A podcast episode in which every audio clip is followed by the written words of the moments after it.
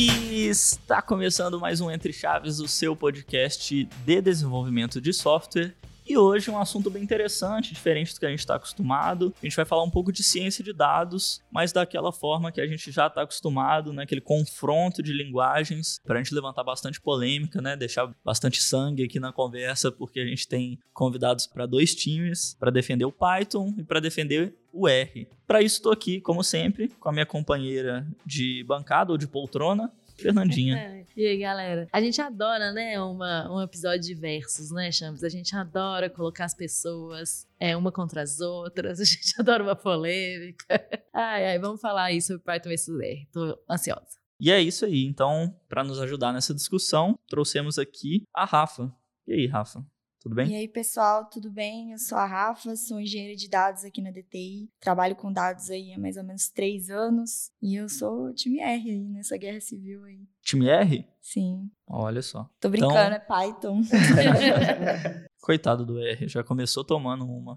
então, estamos aqui também com o Fernando. E aí, Beira? E aí, Champs, tudo bom? Meu nome é Fernando, o pessoal me chama de Beira. Eu sou analista de BI aqui na DTI tem dois anos e pouco e sou o time R. Ah, o time R de verdade dessa vez, né? time R de verdade, legítimo. Será? Vamos, vamos ver Será? se vai sustentar até o final o time R de verdade, né? Então, para defender também o Python, né, estamos aqui com a Raíssa. E aí, Raíssa, tudo bem? E aí, gente, eu sou a Raíssa, é, eu tô aqui na DTI, vai fazer dois anos. Comecei como analista de dados, fui para cientista e trabalho com Python mesmo tem uns cinco anos. Tentei um ponto assim pro R, mas não deu certo não, teve que ser Python Python mesmo. Ah, gente, que pecado. Nossa, o R, nem começamos a é, discussão é, e o R já tá. Aqui, né?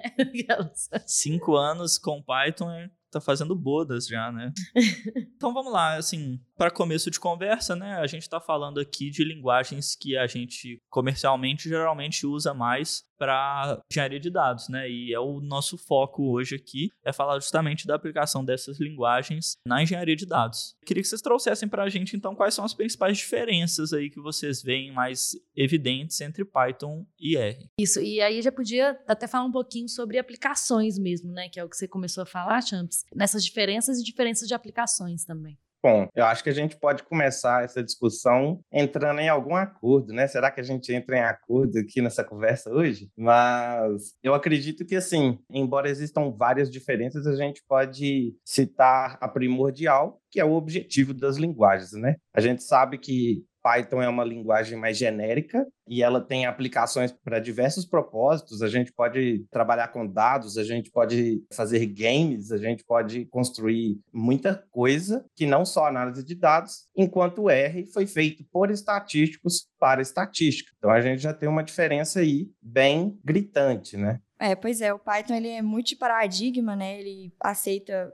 é, vários paradigmas como funcional, procedural, orientação a objeto. Por isso ele é multipropósito, a gente consegue até construir, desenvolver web para o Python, né, com algumas frameworks como Django, Flask. Então ele é muito mais voltado ali para o desenvolvimento de software, para os engenheiros de software, enquanto que o R eu vejo muito sendo usado dentro da estatística mesmo, igual você falou. Acho que muito pelo ferramental que ele traz, né, de estatística avançada e muitas bibliotecas que são voltadas para isso, que trazem conceitos até novos, né, de estatística que são atualizados justamente por serem mantidos por estatísticos. É, eu acho que assim, o Python, ele, igual os meninos falaram, né, ele traz assim, você consegue fazer um projeto de dados de ponta a ponta, fazer deploy em nuvem e subir para qualquer outra coisa, montar um site, botar ele lá, você consegue fazer tudo com Python. Enquanto o R mesmo vai ter que ser para aquela parte que de às vezes exploração ou alguma análise muito mais específica, algumas visualizações bem específicas também R tem um pouco mais de vantagem, mas assim, eu acho que sem dúvida Python tem uma quantidade tão grande de bibliotecas, pacotes que você pode colocar ali no meio, que ajuda bastante também. Entendi. Então, vocês estão falando que Python é realmente uma linguagem mais ampla, né? Com mais, maiores aplicações né, no nosso mundo do desenvolvimento do que o R. Mas se a gente recortar, né, fazer um recorte no âmbito de aplicação do R, né? Igual vocês falaram aí, exploração, análise, é, estatística. Nesse recorte, né, que o R é muito bom, como que é a performance do Python? As pessoas ainda têm dúvidas entre utilizar R e Python nesse recorte menor? Em relação à performance, a gente tem algumas diferenças ali que em alguns pontos o R sai ganhando e outros pontos o Python sai ganhando. Por exemplo, o data table do, do R, né, ele permite que você leia o dado numa velocidade ali muito maior do que, por exemplo, utilizando um pandas né, do Python. Né? Então, você vai ter uma velocidade de leitura. Agora, processamento, o Python ele ganha, né? Ele consome menos CPU, menos GPU para fazer processamentos, né? E, e, talvez o R ganharia alguns processamentos muito específicos, como por exemplo, fazer um select, fazer uma agregação, mas o Python ele, ele é mais robusto nesse aspecto para fazer filtros, e outros tipos de processamento. É, sim. Eu acho que o Python também ele tem algumas vantagens até de na hora da própria codificação. Assim, Python acho que ele é infinitamente mais simples de você debugar um código, porque ele é mais simples de leitura. A própria escrita do código, ela não depende de tantas, não tem tantos detalhes que tem que ser atentados, assim, tem muitos, mas muito menos do que o R. Você fazer alguma coisa muito complexa, você não precisa de ter, assim, 500 mil coisas para poder colocar ali no meio, igual o R tem, que é simplesmente escrever o código. Eu acho que assim, o código de Python é muito mais limpo, muito mais fácil a leitura e a escrita do código em si. É, eu queria perguntar para o Fernando aí do, do time do R se né, o, o fato do, do R ser construído como você mesmo disse, por estatísticos, para estatísticos, traz algum benefício na aplicação da linguagem nesse contexto. Como é que você defenderia o R nesse caso? Bom, eu concordo que a gente tem algumas diferenças aí de performance. Eu acredito que o R sai ganhando quando a gente está falando de otimizar alguns algoritmos, né? Porque a ideia dos estatísticos ao desenvolver os modelos e os pacotes é justamente de otimizar. Só que eu acho que o Python, eu fico até um pouco vendendo o meu time aqui do R agora, mas o Python está dando uma aula de manipulação de matrizes, né? Que é basicamente a fonte ali de todos os cálculos quando a gente está tá falando de dados. Então, o Python ele sai ganhando quando a gente trabalha em performance, quando a gente quer fazer o deploy, que a Raíssa citou. Porém, quando a gente quer resultados mais primários, né, umas análises mais certeiras e mais estatísticas, o R com certeza seria a melhor escolha. Eu queria só fazer um comentário com relação ao que o Beira falou. O Python está cada vez melhor em coisas do R com relação ao R ficando melhor em fazer coisas do Python. Então a gente consegue, por exemplo, citar alguns use cases famosos, por exemplo, Deep Learning, em que no Python você tem uma série de bibliotecas, né, como TensorFlow, PyTorch, e que existem, de fato, dá para você utilizar no R também, só que ainda assim é uma interface, né? Então você continua rodando ali, por exemplo, uma biblioteca no R, mas usando o core do Python. Então você tem uma perda de performance. É, algumas bibliotecas você vê mais atualizações para o Python maior velocidade comparado ao R. É, é exatamente. O, de... o, Deep Learning ele exige também um, uma questão computacional, né? Lógica computacional, não só estatística. Então, pelo fato da comunidade do Python ser maior computacionalmente, realmente Deep Learning é um assunto em que o Python ganha do R. É, é interessante vocês tocarem no ponto de performance, porque em outros é, versos de linguagens que a gente fez, a gente chegou a comentar sobre performance de uma linguagem da outra, mas às vezes quando a gente fala de front-end ou de, de back-end mesmo, é, desenvolvimento de aplicações mais tradicionais assim, é, mobile também, o fator performance ali na maioria absoluta das aplicações não é algo que assim, é o game changer ali, né? Não é o, o que vai fazer você escolher uma linguagem pela outra, porque a diferença de performance ali às vezes vai ser sutil e o impacto para o usuário, nesse caso, seria pequeno. Mas no caso do Python IR, imagino que assim, processamento de Big Data, por exemplo, ou processamento de grandes, grande massa de dados, essa performance pode fazer diferença. Vocês acham que dá para a gente, em algum projeto, tomar uma decisão orientada à performance para a escolha de uma das linguagens? Bom, com certeza, sim. É, a gente está falando de duas linguagens que são interpretadas, né? Que elas naturalmente vão ter menos performance de que uma linguagem compilada. Mas quando a gente está falando de dados, né, a gente se preocupa muito com os três Vs, né? Volumetria, variedade e qual que é o outro V? Velocidade velocidade, valeu, Beira. Quando a gente fala de volume, né, a gente pensa muito em Big Data. E à medida que a gente vai crescendo o volume, exige que você utilize outras abordagens, né? E uma delas é a computação distribuída. E para isso a gente usa o Spark. É, e o Spark ele tem uma grande vantagem, né, de se usar com Python com relação ao R, muito pela comunidade que mantém né, a interface do Spark com Python. E então a gente vê sendo muito mais completa, com mais lançamentos de versões, mais funções, então ele é mais completo do que o Spark para o R, por exemplo, que permitiria que você utilizasse também computação distribuída com R. Inclusive, a gente tem duas interfaces possíveis do Spark para o R, que seria o Spark R, que é mantido pela comunidade do Spark, da Apache Spark, e a gente tem é, uma segunda versão que seria o Sparkly R, que é mantido pela comunidade do R. E aí vocês vão ter essas duas opções, ambas têm as suas vantagens e desvantagens, mas comparado ao Python, a principal é essa, né? É muito defasado com relação às versões que são atualizadas. É, eu acho que assim, inclusive até dentro do próprio Python também, quando a gente vai subindo, assim,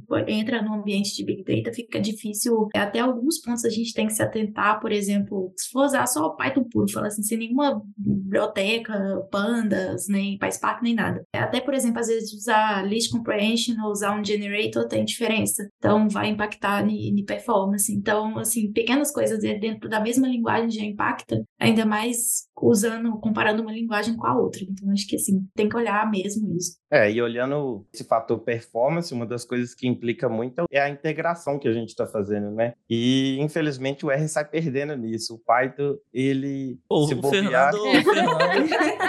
Acho que o tá tirando Python. É, eu tenho um ponto. Estou vendo um campeão aqui nessa discussão. Mas o Python ele acaba integrando muito mais facilmente com os sistemas de nuvem atual, né? Se bobear, ele integra até com a misteira. Enquanto o R ele tem um trabalho local, né? A gente trabalha mais localmente no R, então a gente tem essa dificuldade em levar as análises, os códigos do R para a produção. Uhum. Legal. Já que o, Beira aí, né, tá defendendo o Python, né, em alguns pontos dele, eu queria trazer um ponto positivo do R, acho que baseado no que a Raíssa falou, que é que o Python ele não possui uma estrutura tabular nativa, né? Então você tem que muitas vezes recorrer ali ao pandas ou ao próprio data table que também existe para o Python, enquanto que no R isso existe, né? Existe o data table, uma implementação do data frame, então talvez seja um ponto positivo aí, né? No Python você sempre tem que estar tá recorrendo a muitas é, bibliotecas, enquanto o ferramental nativo ali do, do, do R, R é mais completo. Isso. É, a vantagem talvez seria ali de você não ficar dependendo de uma biblioteca externa que se por um acaso tiver algum problema, uma vulnerabilidade, falta de manutenção, você pode ficar na mão, né? No R isso não aconteceria. Com certeza. E assim, já que entramos nesse assunto deploy também, e eu acho que isso tem muito a ver com as bibliotecas, é que assim, por que que o R, ele a gente tem tanta dificuldade de fazer deploy dele, né? Um dos pontos também é a licença do R, né, que isso é uma questão que, por exemplo, muitas clouds elas não têm suporte em functions para você poder rodar o R, é, assim como tem o Python para sei lá, Lambda Function, Azure Function, Cloud Function. Então, acaba que é, a gente tem uma facilidade enorme para subir um código em Python sem precisar, por exemplo, de um Docker, que você precisaria se você quisesse produtizar o R.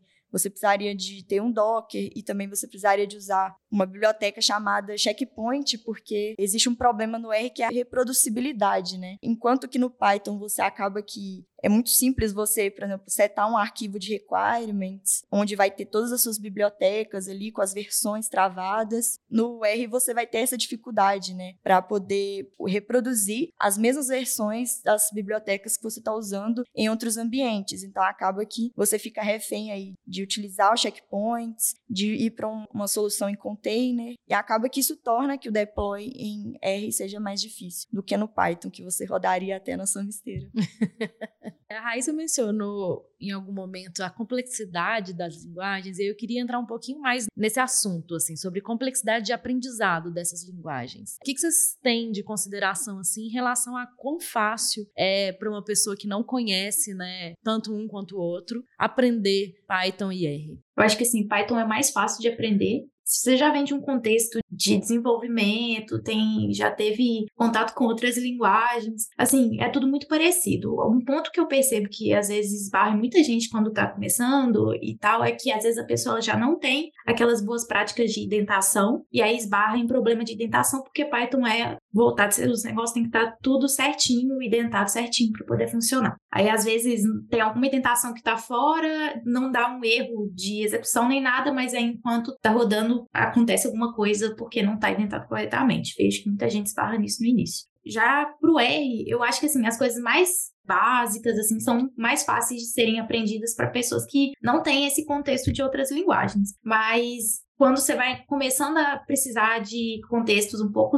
um pouco mais complexos, às vezes análises muito mais complexas ou coisas assim, começa a ficar um pouco mais complicado de se manter o código mesmo. O código ele é mais verboso do que o de Python. Se não me engano, acho que Python foi até considerada uma das linguagens que é mais parecida com o inglês, assim, na hora da leitura. Então isso facilita muito a legibilidade do código e tal. Eu, eu ia comentar isso, né? Se, se você sabe inglês, você já sabe escrever em Python praticamente, né? é, eu tava... Mas, é, por outro lado, ela é até, talvez seja muito aberta, né? E aí pode ter algum, algumas complexidades em relação a isso, né? Ela te limita pouco e aí você pode acabar tendo problemas ali de aprendizado. Mas, é, não, o que eu ia falar é que eu tava vendo um vídeo outro dia, se eu não me engano, acho que era o criador do Python mesmo. E ele tava falando justamente o quanto era importante a legibilidade no Python, né? O quanto era importante que pessoas conseguissem entender o que estava acontecendo sem precisar de muito background técnico e tudo mais. O quanto é realmente uma aproximação entre desenvolvimento e talvez produto até. Bem verdade isso mesmo. Esse fator bagagem, né, que a Raíssa mencionou, ele com certeza faz toda a diferença. Para alguém que já tem um contato com desenvolvimento e códigos no geral, aprender Python com certeza vai ter suas facilidades, enquanto quem já sabe estatística e gostaria de aplicar isso, o R faz com que isso seja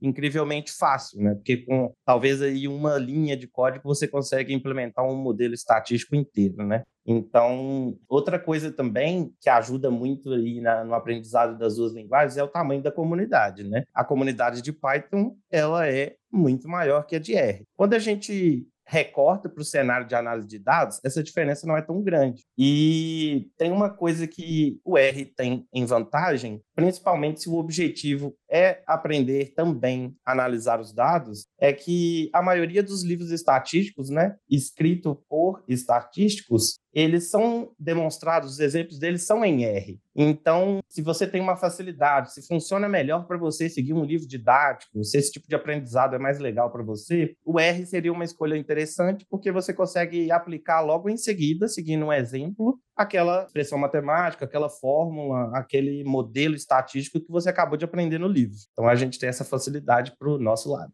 É legal. Sobre esse ponto do R dentro da academia, né, dentro das universidades, ele, a gente percebe que ele é de fato o mais utilizado, não só por estatísticos, mas como atuários, como biólogos também, que também trabalham com muita estatística. A gente vê que o R é muito forte dentro da, das pesquisas, das academias. E eu tenho até uma situação engraçada que eu passei na faculdade quando eu fiz uma disciplina de machine learning, né, era reconhecimento de padrões. E o meu professor, ele passava todas as atividades em R, mas ele te permitia usar Python. E ele te dava os códigos para você gerar o dado que você vai utilizar para fazer os treinamentos. E ele passava os códigos em R, mas eu, como Python raiz, eu assim, não, não vou usar R. Ele meio que te permite usar o Python, mas ele quase te obriga te, a usar te, R ali. Te porque... direciona fortemente.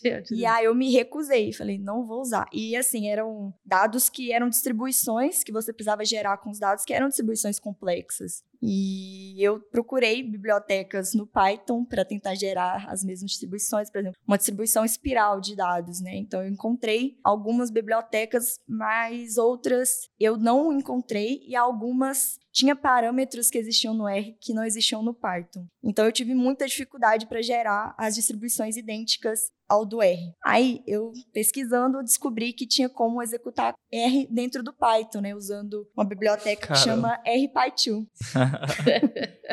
e aí foi isso que eu tentei fazer e eu consegui, é, apesar de ter muitas dificuldades com algumas dependências, né, eu tive bastante dificuldade para conseguir setar ali as minhas bibliotecas para conseguir rodar. да, E acabou que eu consegui, mas, assim, em um dado momento na disciplina eu acabei desistindo. Eu comecei a gerar CSV em R e importava dentro do Python. E um trabalho que demoraria um dia, demorou uma semana. Exatamente. Um mês, tudo porque a Rafa, Pela teimosia é, de teimosa, não, não queria usar R.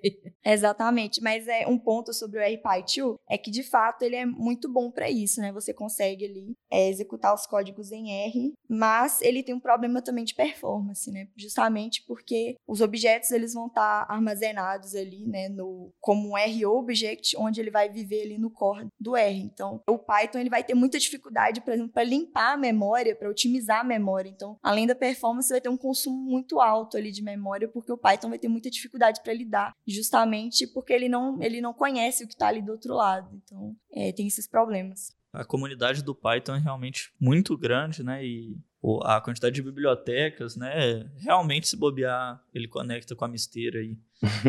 é, mas quando a gente fala de aplicação de mercado mesmo, né? A curva de aprendizado é um critério importante nessa decisão, né? Nos outros episódios de, de comparação de linguagens, a gente sempre fala que acaba que uma linguagem pode ter diversas vantagens sobre a outra, mas se você tiver um time inteiro, né? Nesse caso nosso agora, por exemplo, que sabe tudo de R, que não teve contato com Python, não tem muito contato com outras linguagens de programação, o R talvez vai ser a melhor opção mesmo, né? A curva de aprendizado é um critério essencial. Mas o, o, o Beira falou de uma questão, né? De que para análise de dados né, o uso do R era interessante. Eu queria colocar aqui alguns cenários né, de aplicação de, de, de engenharia de dados para a gente comparar essas linguagens, né, tanto no cenário da análise de dados, quanto no uso para visualização e também para machine learning. Nesses três planos aí, qual linguagem vocês veem como saindo vantajosa? É, galera, então, eu acho, que, que não tem discussão quando a gente fala de análise, tratamento e visualização de dados, o R, ele tá ali marcando presença no primeiro lugar, né? Agora, nessa parte de machine learning, eu vou dar uma chance para o Python conseguir seus pontos. O R, ele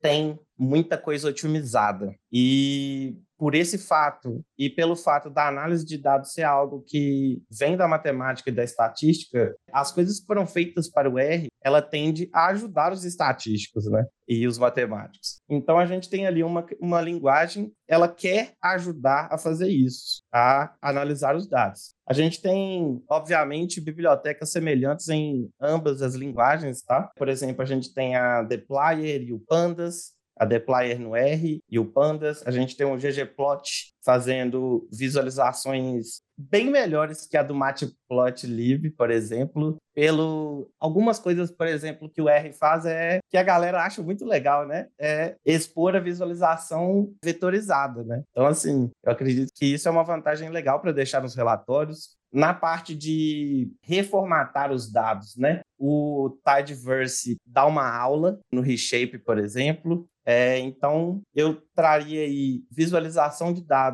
e manipulação, tratamento, limpeza, pontos para o R, enquanto em Machine Learning o Python aí está brigando, está participando da briga. Vocês concordam, Raíssa, Rafa? Assim, eu acho que esse ponto de visualização realmente, tipo assim, o ggplot, ele tem muita visualização que, assim, você poder fazer no, no Python, você gastar muito tempo. Tem muita coisinha que você tem que ficar mexendo minuciosamente no código. Às vezes você quer colocar, por exemplo, um valor em cima de uma barra no gráfico já é um parto. Então, assim, não que é difícil, mas que você tem que ficar mexendo, assim, minúcias do código para poder colocar ele no lugar certo. Tem alguns gráficos que é até muito difícil fazer no, no, no Python, por exemplo, o Senk, que é, assim, já tem no ggplot, então acho que esse negócio de visualização realmente pro R é muito melhor. Assim, a parte estética tem o Seaborn também, do Python, que é muito bom, e uma parte, uma coisa boa do Python para não só para visualização, para a maioria das, das bibliotecas, é que a comunicação entre os parâmetros entre elas, assim, eu acho como uma coisa muito boa, sabe? Porque você pode pegar várias mesclar várias bibliotecas, utilizar várias delas juntas e os parâmetros, às vezes eles têm o mesmo nome, é uma utilização muito parecida, então você consegue navegar entre várias é, de uma forma muito mais fácil. Mas isso com certeza não vale a questão do, do, de que já tem praticamente nativo do R. Então, assim, mas machine learning realmente, sim, Python, eu acho que é bem melhor. Eu, eu ia perguntar para a Rafa que ela comentou da dificuldade ali, às vezes, de deploy do, do R, né? E colocando numa aplicação de mercado, assim, mesmo o R tendo vantagem na parte de análise, visualização de dados, você colocaria esse outro ponto como suficiente para você usar o Python em função dele? Ou ainda assim você, você também optaria pelo R? Nesse... Acredito, talvez eu possa ser um pouco radical aqui, mas é que o R não deveria ser utilizado em produção. É, se você precisar de utilizar o R em produção, o que pode acontecer a depender do seu use case, existem formas para isso. Mas eu vejo em muitos projetos que eles começam em R e para levar para produção, eles em algum momento eles precisam ser convertidos para Python, né? Justamente por essas questões de deploy que foram comentadas e o R acaba sendo ali uma ferramenta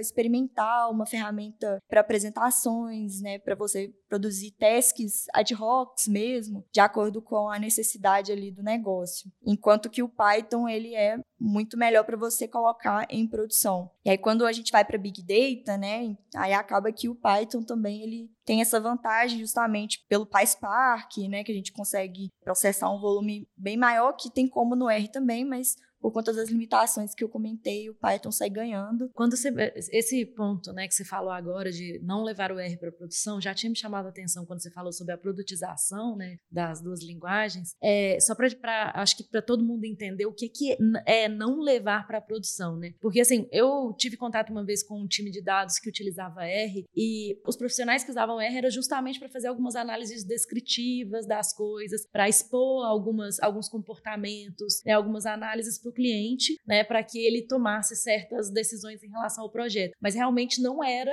uma utilização de produção, era realmente uma análise descritiva de coisas, de comportamentos, de dados, né, para que o cliente conseguisse visualizar o cenário, né. Então é, é, é isso que você está falando? Sim, exatamente. A gente, isso é muito comum em projetos de dados, né. A gente tem até um termo engraçado aqui que chama pastelaria, que muitos squads de dados acabam virando pastelarias mesmo, onde o cliente te pede, tem uma necessidade muito pontual, que seria o ad hoc que eu comentei, né? E você fornece para ele, então acaba que o time de dados trabalha muito nessa dinâmica. Quando a gente está falando de construir um produto, a gente está falando muitas vezes é de, de ter mais autonomia, né? De é, automatizar alguns processos e também ter uma aplicação mais robusta, em que não necessariamente você vai ter que rodar ali localmente na sua máquina, né? Você vai conduzir, conseguir reproduzir isso em outros ambientes, escalar. Então, essa talvez seria a grande vantagem a gente produtizar e pensar e tem essa mentalidade de produto quando a gente está desenvolvendo dados, né? E não só ter squads de pastelarias que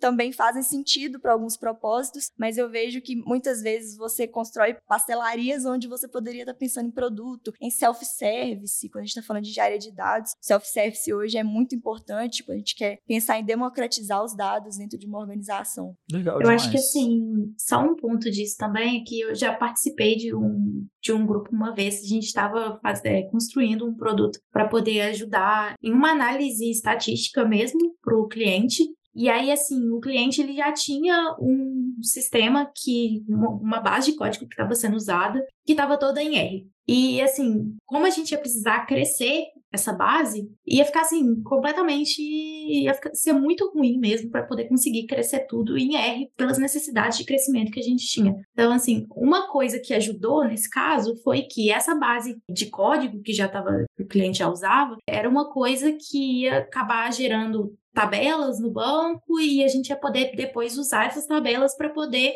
levar para o machine learning e tal. Só que foi igual que a Rafa falou, que ela acabou usando R para poder gerar dados. Nosso caso foi exatamente esse. Tipo, a gente pegou essa base toda que tinha, a gente tirou a parte que era só tipo, para análise de dados e os, como a gente usava Databricks na época, né? Isso é muito mais fácil de fazer no Databricks, fazer esse merge entre as linguagens. A gente conseguiu usar Python para as coisas que precisava e deixar só aquele núcleozinho de R, que era realmente uma coisa gigantesca para poder pegar e traduzir e assim, ia demorar muito mesmo. Mas a parte de, de depois que dessa geração dos dados para poder gerar o produto que, que foi entregue, teve que ser todo em Python mesmo, porque com R realmente, assim, não não estava rolando. Você falou um negócio que me deixou, me deixou curiosa em relação, assim, né, a ter sistemas em R, passar para Python ou o contrário. Existe alguma coisa que facilita, assim, ou é, ou é igual a qualquer outra linguagem? Por exemplo, se eu tivesse um Java e um C Sharp, um C Sharp por exemplo, que eu quisesse passar de um para o outro, eu tenho um esforço, com certeza, mas é, é, mais ou menos a mesma coisa ou tem alguma coisa que facilita a transição, sei lá, entre essas duas linguagens? Tem o, tem o chat GPT, né? É, não, é, o chat GPT faz com, qualquer coisa, né?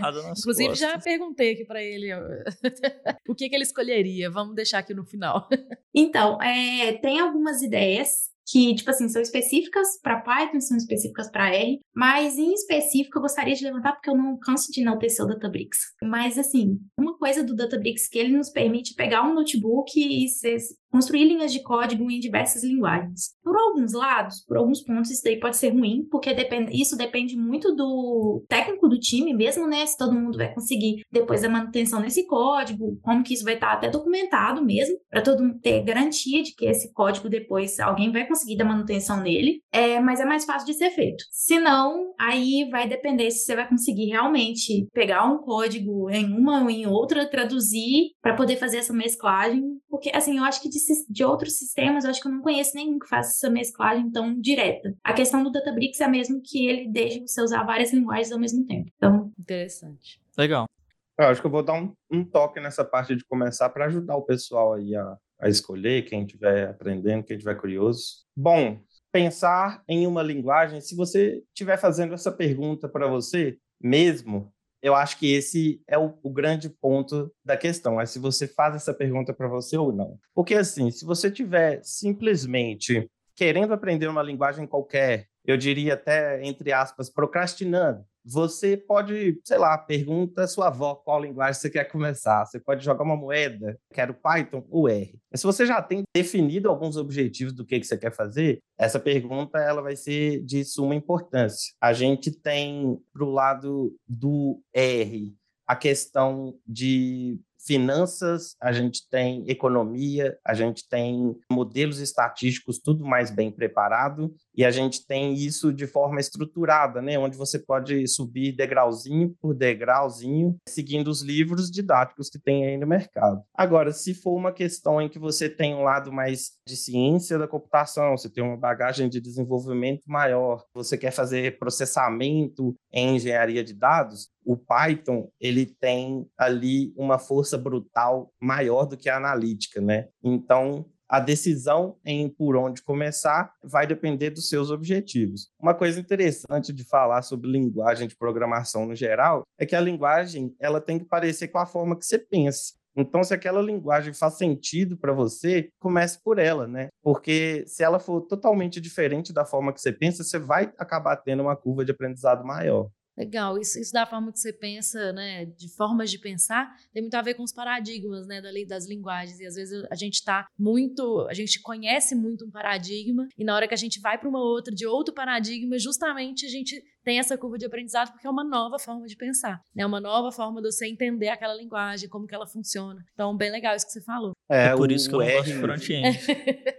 o R acaba sendo orientado à função, né, não é um paradigma muito comum, hoje em dia. Python, uma sintaxe mais orientada a objeto. Então, realmente faz uma diferença danada na hora de escolher. Justamente. Falando de aprendizado, se a, a pessoa é um analista de dados e sabe R, né, eu recomendaria fortemente que essa pessoa aprendesse Python também, né? Principalmente, talvez, se for um cientista de dados, mas um analista de dados tem em muitos casos que a pessoa começa no R e acaba que não tem contato com Python, mas é, principalmente falando sobre a questão de produtização, né, de boas práticas de engenharia de software dentro da área de dados, é muito importante que também você tenha contato com desenvolvimento back-end, que você saiba, por exemplo, construir uma API REST, né, que no R, apesar de ter como você fazer isso com algumas bibliotecas, mas é, o Python ele é muito mais multipropósito para você ter mais contato mesmo com a engenharia de software. Agora, pensando se eu sou um engenheiro de dados, né, e eu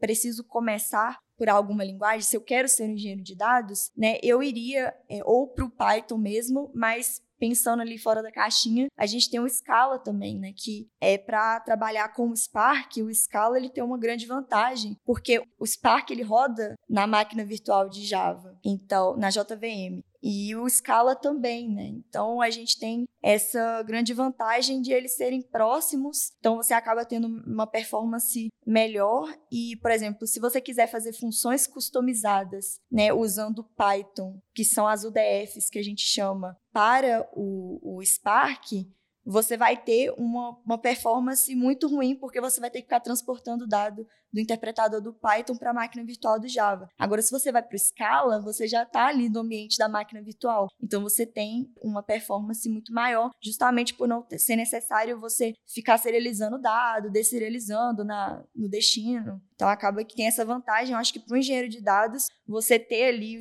o, tanto o Scala quanto o Python ali na sua, na sua caixa de ferramentas aí é muito importante. Ó, oh, Rafa, legal demais esse ponto que você colocou, porque eu acho que muda, assim, a questão não é qual aprender, porque aprender os dois vão ser incrivelmente importantes para a carreira de todo analista de dados, né? A questão vira qual começar, né? E realmente a escolha de, de começar que vai depender sim de, de objetivos do, da sua bagagem, etc. E também aqui é um podcast para desenvolvimento de software. Talvez o Python saia ganhando pelo contexto que a gente está falando. Talvez num contexto acadêmico, científico, começar pelo R seja interessante, né? Dependendo da carreira escolhida aí. Né? É isso aí. É, eu até falei mais cedo, né, sobre o chat GPT aí, a escolha dele. Eu, eu, em alguns momentos, já fiz algumas perguntas para o chat GPT relacionadas assim, comparando a linguagem A com a B, o que, que você prefere? Ele sempre fala depende. Só que hoje, falando sobre qual linguagem é melhor,